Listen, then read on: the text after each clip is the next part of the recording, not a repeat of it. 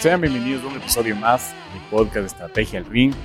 Nos acompaña el día de hoy Katy López, una gran amiga, socia y, y que le tengo muchísimo cariño. Bienvenida Katy, también Diego Ignacio Montenegro, un crack en estrategia. Y el día de hoy nos vamos a meter en una discusión muy interesante porque Katy no solo es CEO de una empresa logística, sino también es vicepresidente, ¿no es cierto?, de una asociación eh, logística. Nos va a explicar también de qué se trata eso. Entonces, bienvenida, Katy. ¿Cómo te sientes el día de hoy?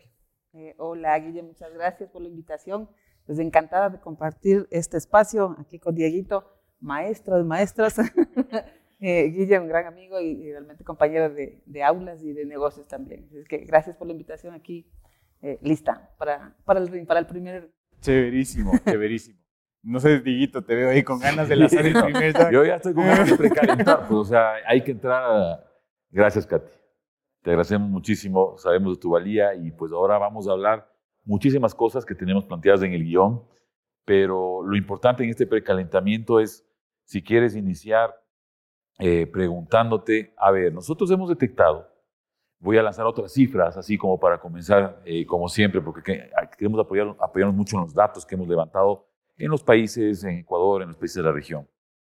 Y hay una cosa que nos sorprende muchísimo, que casi el 40% de las organizaciones dice que tienen un liderazgo transaccional, es decir, este liderazgo del palo y la zanahoria, ¿no es cierto? Si haces bien las cosas, te doy un premio. Si es que no haces bien, eh, te castigo. Y no es cierto, muy, mucho basado en KPIs, parece que los KPIs no están para ver qué parte del negocio mejoró, sino más bien están para, para castigar a las personas. Entonces, 40% de las organizaciones en la región nos han dicho, oye, tenemos este tipo de liderazgo o no tenemos liderazgo.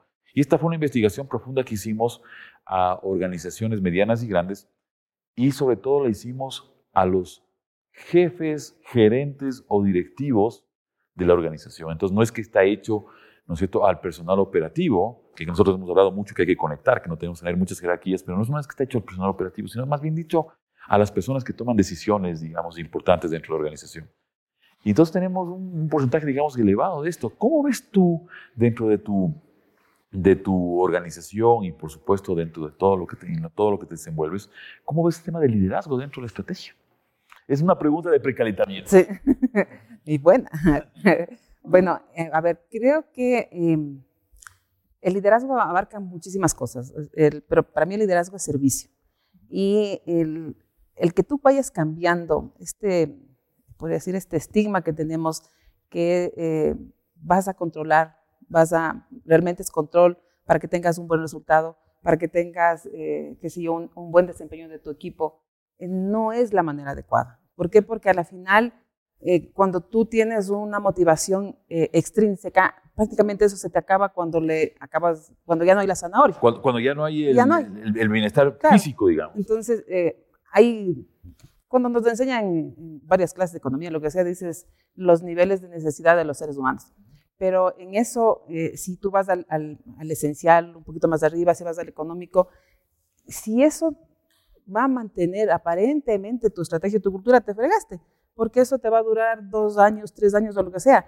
Y, y el gran reto que tenemos los líderes y que tienen las empresas y que tienen la sociedad es cambiar esos esquemas en que tú consigas una, una motivación eh, intrínseca, ¿no? o sea, que realmente eh, en tus clases siempre magistrales eh, íbamos al propósito de las empresas, ibas al propósito de la persona. Entonces, si logras cambiar este, este mal hábito o mala costumbre o lo que tenemos preconcebido, pues creo que, que, es, que, es el reto principal, ¿no?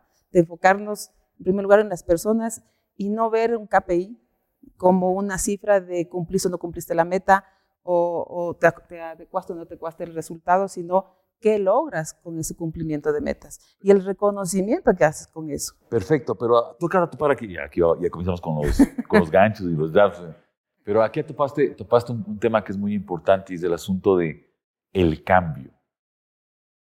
Y nosotros tenemos serias preocupaciones, no solamente por la investigación, sino por lo que hemos conversado con Guille y con otros directivos en este mismo espacio, estamos en la segunda temporada, eh, una, una, gran preocupación de, este sistema inmunológico que hablamos en alguna ocasión, que decimos, oye, eh, los líderes, ¿no es cierto? No, no hablemos de edad, porque pueden estar en la generación millennials, ahora hay muchos líderes que son millennials, o pueden estar en la generación X, que es la mía, o pueden estar en la generación baby boomer. Ahora conviven muchas generaciones dentro del liderazgo de la organización. Pero los líderes tienen este sistema inmunológico, ¿no es cierto? ¿Quieres cambiar? ¿Quieres liderar? ¿Quieres buscar un propósito, como acabas tú de decir? ¿Quieres buscar nuevas formas para ser más competitivo en la empresa? Eh, ¿Estás con toda la intención, las ganas, si se puede? Y regresas a lo mismo. ¿Cómo ves tú este asunto? ¿Cómo ves este asunto en el mundo en el que te desenvuelves de tantos líderes? Mm, yo creo que es decisión. Y decisión de, decir, bueno, este modelo me funcionó hasta cierto tiempo y perder el miedo de lo que te puede pasar. Eh, justo cuando usábamos la maestría con el Guille, estábamos en la pandemia. Y decía, personalmente decía, si me arriesgo a este cambio, ¿qué me va a pasar? Pero dije, bueno, ahorita es la mejor oportunidad para lanzarme con todo y cambia lo que tengas que cambiar y enfrenta lo que tengas que enfrentar. ¿Y, en ese espacio qué dificultades enfrentaste? Uy, Jesús, un montón, porque, o sea, en primer lugar, eh, tienes que cambiar hasta la estructura que tú mismo pusiste sin querer con mucho tiempo, porque la gente ya se te acostumbró como tú decías, a una línea así, no, no digo la palabra, una, línea recta, una, la maldita línea recta, la maldita línea recta. Y después, cuando cambias los esquemas, eh, primero sientes el miedo de, los equipos, eh, sientes la resistencia, pero hay que saber, eh, aparte de vender, es, saber que tienes que empoderarte en esa decisión y saber que no es que te vas a poner una venda en los ojos, ¿no? Para decir, bueno, la decisión la tomé y ahí voy, sino a sustentar por qué tienes que hacer los cambios. Entonces, cuando, cuando analizas que la estructura tiene que mejorar, que, que, tus, que, por ejemplo, tu cadena de valor está mal, que tiene que abrirse, tiene que, que cambiar porque el mundo te cambió, o sea, no hay otra forma. Y a la final, cuando la decisión y cuando, cuando tu decisión ya está bien firme o sea, y, y, pasas del, pasas del, creo que lo principal es del miedo que se tiene, o sea, ¿qué me va a pasar después? Pero si no te arriesgas, no vas a saber nunca qué va a pasar. El miedo no puede paralizarte, ¿no? O sea, tiene que ser, o sea, o te paraliza o te impulsa. Entonces, el, hay que coger el, por el buen lado el miedo para que sea el, que te gatille, para que te lance a, la, a la, otra etapa. Y ahí, eh, si tú eres consciente, coherente, eh, y eso es auténtico para ti, eso se, se te demora en, en, asimilarse, pero, pero es la, lo que nos pasó a nosotros, lo que nos, en la empresa fue así. Y justo tú que topas ahorita el, tema del COVID, yo creo, y hemos escuchado en todas las entrevistas, el COVID, el COVID fue un gran eh, transformador, porque creo que veníamos de un, eh, no sé, status quo tranquilo. De, la maldita línea recta. Exactamente. Una zona de confort demasiado, Y que vino el COVID y ¡pum!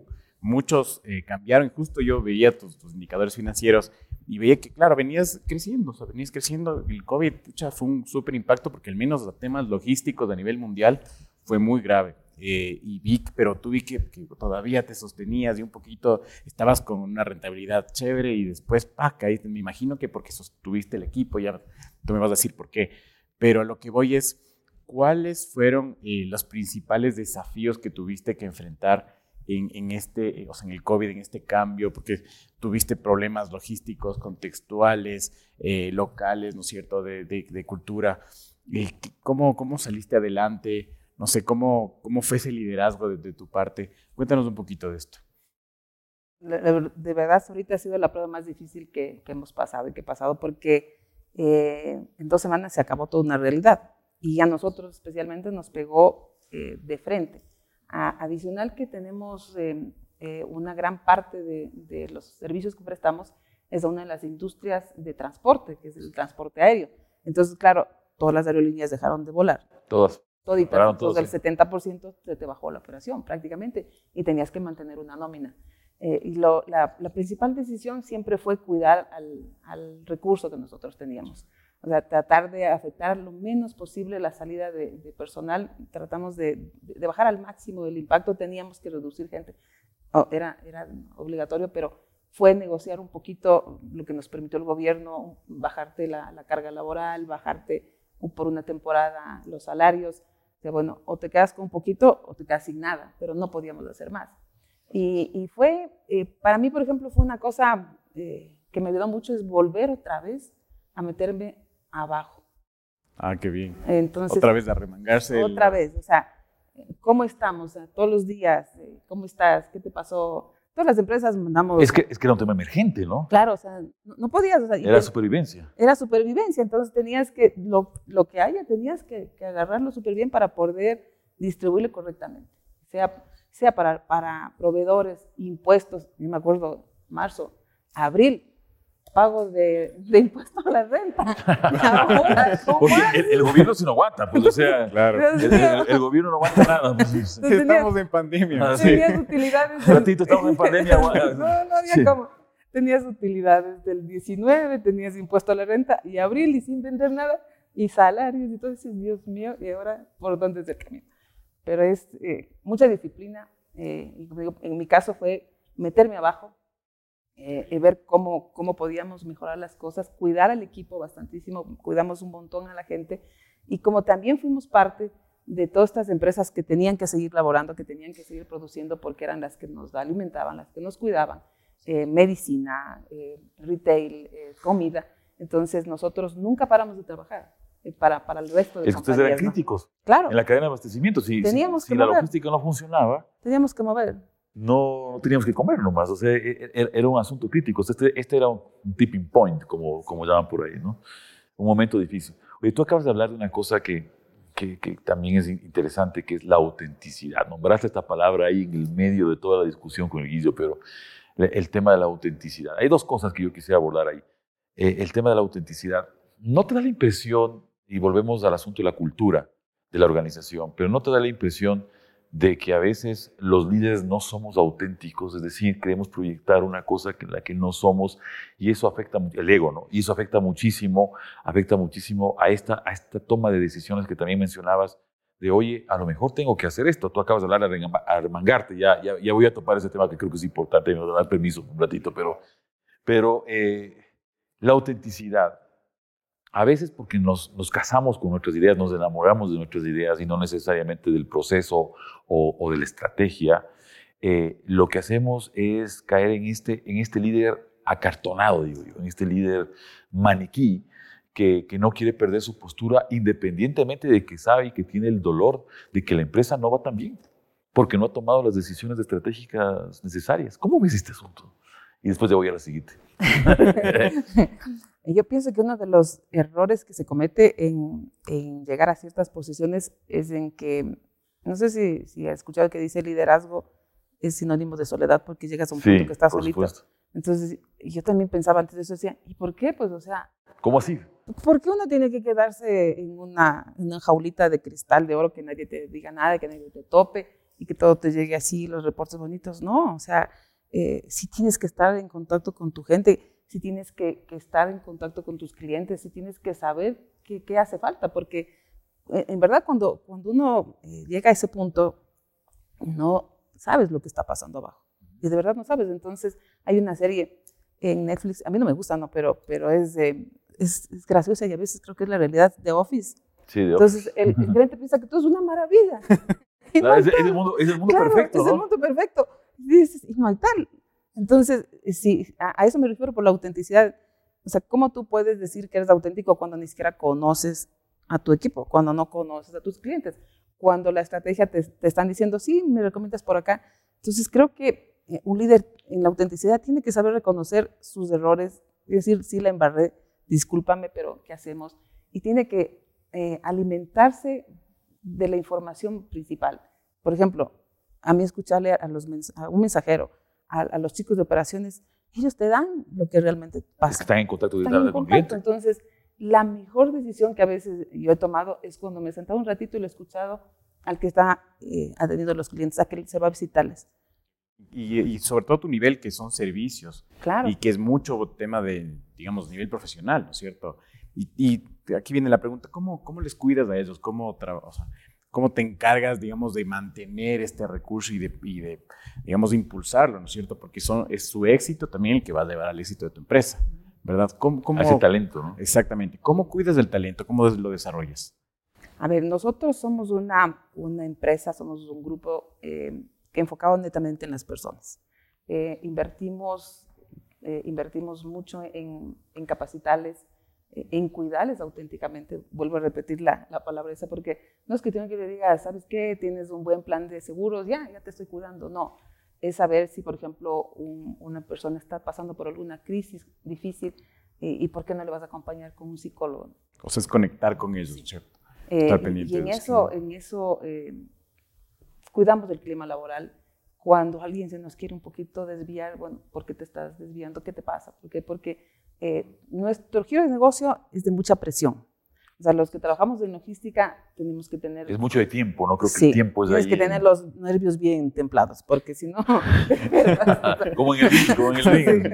O sea, ya, ya, pues esto ya me pasó, ¿y qué más? O sea, como que dice, ya, me resbala algunas cositas, porque...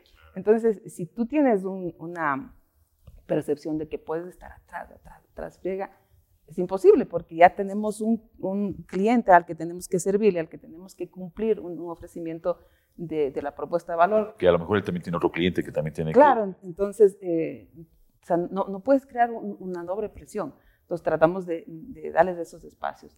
De, tenemos, eh, eh, como se llama, por ejemplo, nuestro índice de rotación es súper bajo, tenemos empleados de muchísimos años, en donde también después de esto, por ejemplo, en la pandemia, cuando cambiamos de estructuras, una cosa que me di cuenta que estábamos fallando bastante era en la en las oportunidades de crecimiento, eh, en darles espacios para que ellos puedan seguir avanzando. Entonces, ahí cambió una... Para formarles. Claro. Entonces ya habíamos formado, pero claro, si te pones en el lado de ellos, bueno, de aquí, ¿qué más tengo? O sea, ya llegué acá y... ¿Cuál, es, ¿Cuál es su plan de carrera? ¿Cuál es mi plan de carrera? Sobre todo si tienes, si tienes empleados de mucho tiempo, porque si tienes empleados de mucho tiempo, estos pueden caer en, en la percepción que, bueno, estoy tanto tiempo con, con esta empresa y, y, y ya no me van a sacar, ¿no? Ya no me van a mover, ya no me van a trasladar a otro rol, por ejemplo, ¿no? Entonces, un poco ese, ese, la, parte buena es que tienes a gente muy fidelizada y que está contigo y que te, y que te ayuda, pero la parte no tan buena eh, viene siendo, eh, oye, eh, a lo mejor me quedo en la zona de confort y no, y no, hago, y, no hago más de lo que dice mi manual de funciones o dicen mis cosas, ¿no es cierto? Entonces, este tema de la formación es muy importante nosotros eh, en el cambio de estructura que hicimos en el, en el 2020, pues, justamente en pandemia, fue eh, crear nuevos cargos, eh, hacer líderes de equipo y a los líderes antiguos comenzar a, impulsarles. O sea, y te impulsas, te impulsas, si no, o sea, sigue, sigue, sigue. Y, y eso, me río porque esto es como hacerte así para que entres, ¿no? pero se llama, no es de box, no es de lucha libre. Pero, eh, pero es interesante lo que acabas de decir porque, a ver, en pandemia o en situaciones críticas de cambio, olvidémonos un poco rato de la pandemia, esta es una por supuesto, pero en situaciones críticas de cambio, donde te cambia el contexto que tú estabas diciendo, donde cambia el consumidor, el usuario, la persona abruptamente, donde la tecnología te mueve todos los procesos, todo lo que hemos conversado.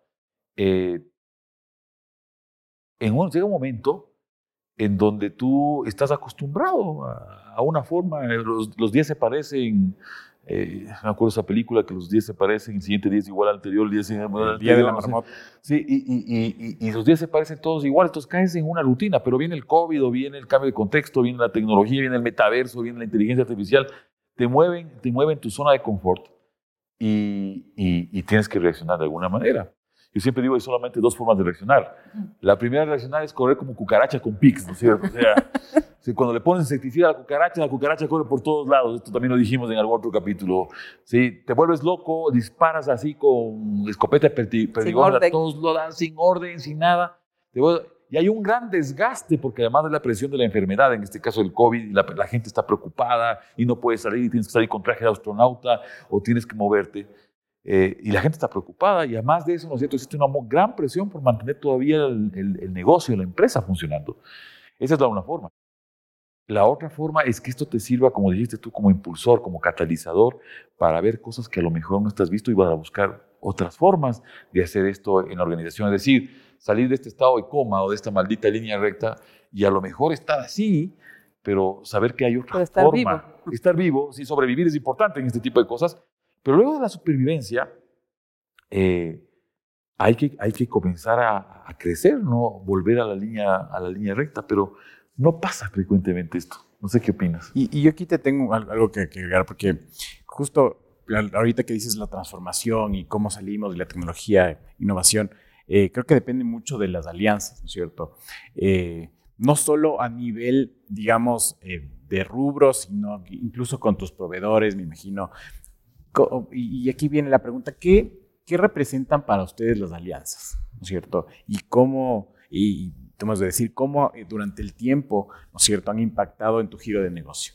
Eso, esa es la pregunta. Aquí tienes dos cosas, ¿no es cierto? Primero, ¿cómo, cómo no permites que caiga el, el, el, el, ánimo y cómo te alimentas de eso para generar realmente una estrategia generar de valor y cómo entran los aliados en todo esto. A ver, vamos por la primera. sí.